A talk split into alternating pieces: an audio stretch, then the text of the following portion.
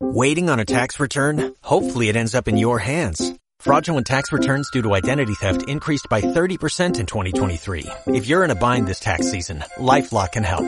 Our U.S.-based restoration specialists are experts dedicated to helping solve your identity theft issues. And all LifeLock plans are backed by the Million Dollar Protection Package. So we'll reimburse you up to the limits of your plan if you lose money due to identity theft. Help protect your information this tax season with LifeLock. Save up to 25% your first year at LifeLock.com slash aware. No somos expertos. En este espacio queremos plantearnos preguntas y respuestas a partir de la vida. A partir de la vida. Estás escuchando Café y Morbo. Experiencias desde la vida. Experiencias desde la vida. Café y Morbo. Café y Morbo. Bienvenidos. Estamos en esta segunda parte de la conversación que tuvimos la semana pasada. Yo creo que aquí en el cursillo las oportunidades que hemos tenido para verdaderamente probar de qué lado estamos son, son pequeñas, pero, pero, pero son de, de gran crecimiento para nosotros. Puedo hablar por parte de mi equipo. Mi equipo, cuando empezó el cursivo, era el peor equipo que existía. No ganábamos nada en deporte, no sumábamos ni un punto.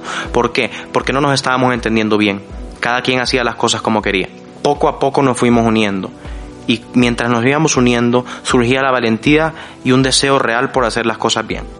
Fuimos diciéndonos las cosas cara a cara. Cuando alguien hacía algo mal, cuando alguien quería hacer el trabajo fácil, el camino fácil, lo hablábamos en equipo, encontrábamos una solución moral.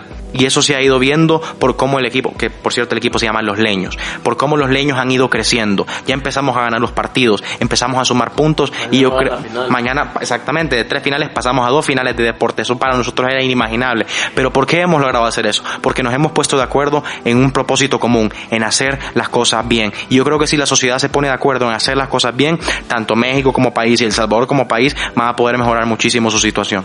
Ahora, eh, desde el inicio hicieron una impostación del tema como no es una cuestión de política.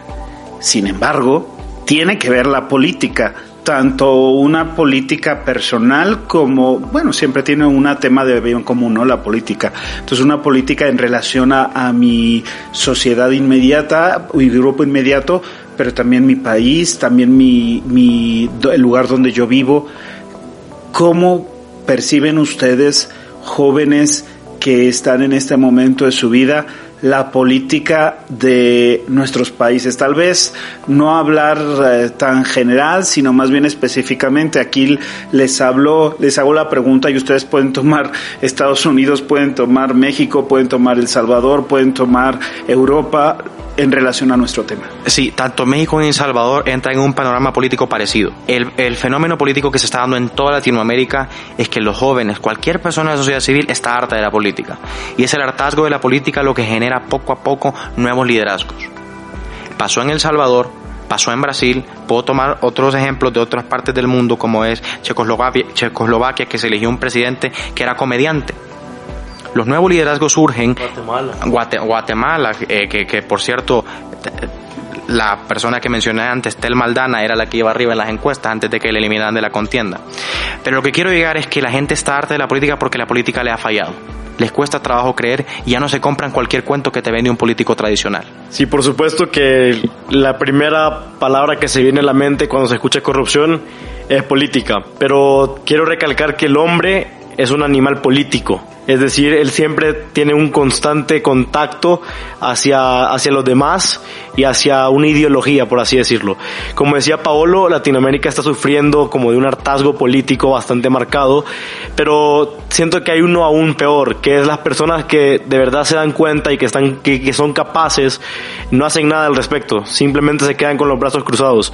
Por eso es que es importante y como tema, como eh, con la conclusión y la moraleja que le queremos, queremos dar a este podcast, es a los jóvenes actuar, no tener miedo, ir de frente y cambiar la sociedad, tanto en la política como en el deporte, como en cualquier ámbito. Sí, sí, se mencionó la palabra ideología, sí, una opinión bastante personal, pero que ha surtido efecto. Las ideologías son el hambre de hoy y la nada del mañana porque yo creo que es arcaico seguir pensando si somos conservadores o si somos de izquierda o si somos liberales. Los nuevos liderazgos no se forman en base a eso, se forman en base en que la gente quiere ver que le resuelvan los problemas, que le generen condición. Así es como nacen los nuevos liderazgos y así es como se eligen los presidentes tanto de Latinoamérica como en otros países que está sucediendo el fenómeno de que se eligen presidentes jóvenes. La gente quiere un presidente que haga que las cosas sucedan. Pero ¿Cuál es el peligro ahí? Que el fin no justifica los medios. Un presidente puede estar haciendo muy bien su trabajo, pero con esa, con esa mentalidad de que el fin justifica los medios. Tenemos que tener un gobierno, gobiernos transparentes que nos digan cómo se están haciendo las cosas para verdaderamente como sociedad poder tener la tranquilidad de decir elegí a un presidente, elegí a un líder, a un gobernante que no es corrupto y que aún así genera las promesas que hizo en campaña. También, como mencionaba Paolo, que necesitamos gobiernos transparentes, pero también necesitamos ciudadanos transparentes. Eh, porque si nosotros le exigimos a los políticos ser transparentes y que hagan un buen uso de los fondos del Estado, nosotros como ciudadanos también tenemos que ser transparentes y quizás no lo vemos del punto de vista de los fondos, pero sí también transparentes en el sentido de actuar con los demás, ser auténtico, ser sincero, eh, no ser hipócrita, por así decirlo, y ir por la espalda o hablar, eh, hablar mal de los demás, sino que ser auténtico y transparente, porque como mencioné, un político antes fue parte de la sociedad, entonces es reflejo de la misma. Entonces, si nosotros somos transparentes, podemos exigir esa transparencia y en algún momento, por el ciclo eh, de las elecciones y así, vamos a llegar a tener un, un gobierno más transparente.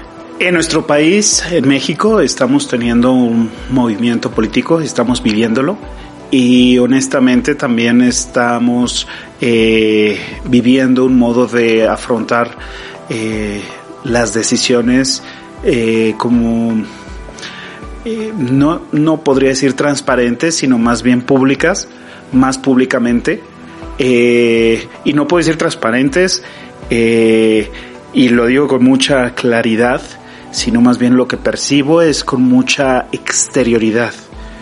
Entonces, eh, por una parte está el modo del ejercicio del gobierno y por otra parte está la reacción o el modo de asimilar la información que viene de gobierno.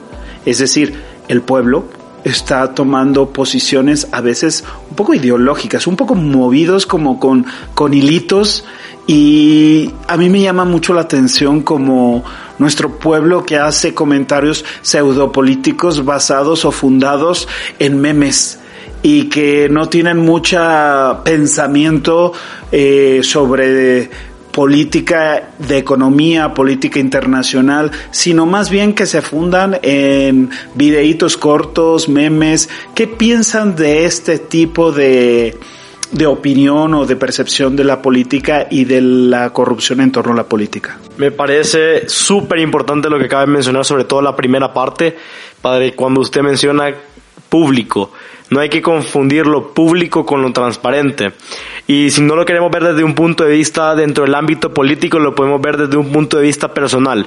Por ejemplo, eh, se me ocurre que un, un joven de Reino Christi hace apostolado.